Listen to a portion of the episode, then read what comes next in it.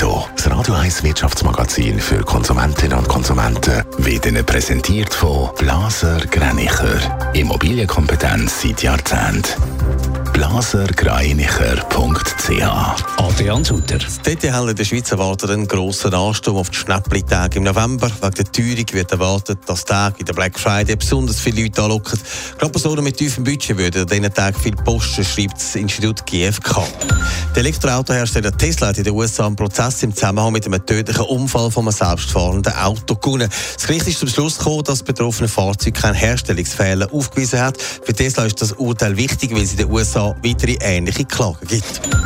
Der US-Chip-Konzern AMD hat für das vierte Quartal einen Umsatz von 6 Milliarden Dollar angekündigt. Das ist deutlich weniger als Analysten erwartet haben. AMD erwartet zwar ein gutes Weihnachtsgeschäft, allerdings weniger Umsatz im Gaming-Bereich.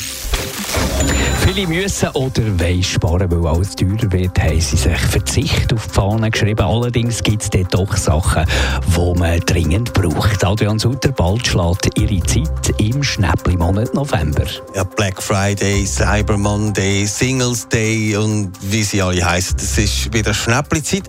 Und offenbar sind die Tage, wo die Detailhändler mit Rabatt um sich schlagen, so wichtig wie noch nie.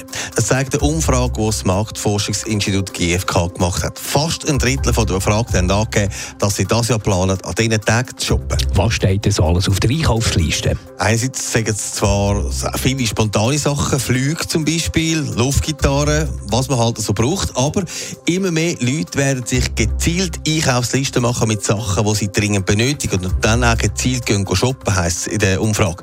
Beliebt ist einerseits Mode, aber auch Elektroartikel und viele planen auch an diesen Schnäppli-Tagen ihre Weihnachtsgeschenke zu posten.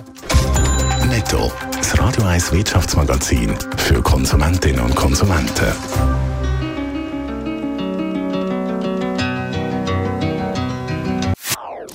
Das ist ein Radio 1 Podcast. Mehr Informationen auf radio1.ch.